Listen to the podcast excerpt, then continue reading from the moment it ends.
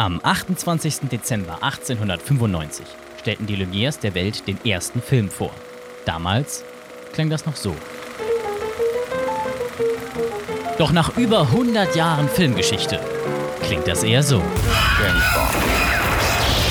Ich bin Simon, euer Frame Guide und das ist der Framecast.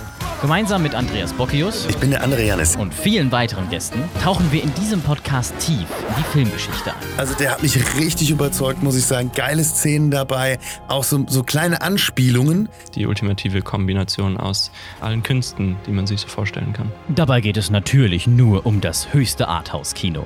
Alles mit Quatsch, alles Mögliche. Also holt euer Popcorn und taucht tief mit uns ein in die Welt des Films. Einmal im Monat beim Framecast. Ja, aber ich habe den noch nicht gesehen. Ich kann, noch, ich kann dir noch nichts dazu sagen, aber dann werde ich ihn jetzt unbedingt gucken müssen. Ja.